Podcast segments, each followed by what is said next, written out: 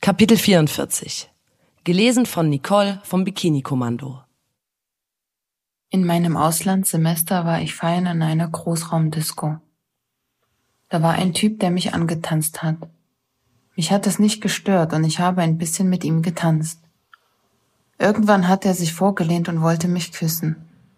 Ich habe das abgewehrt.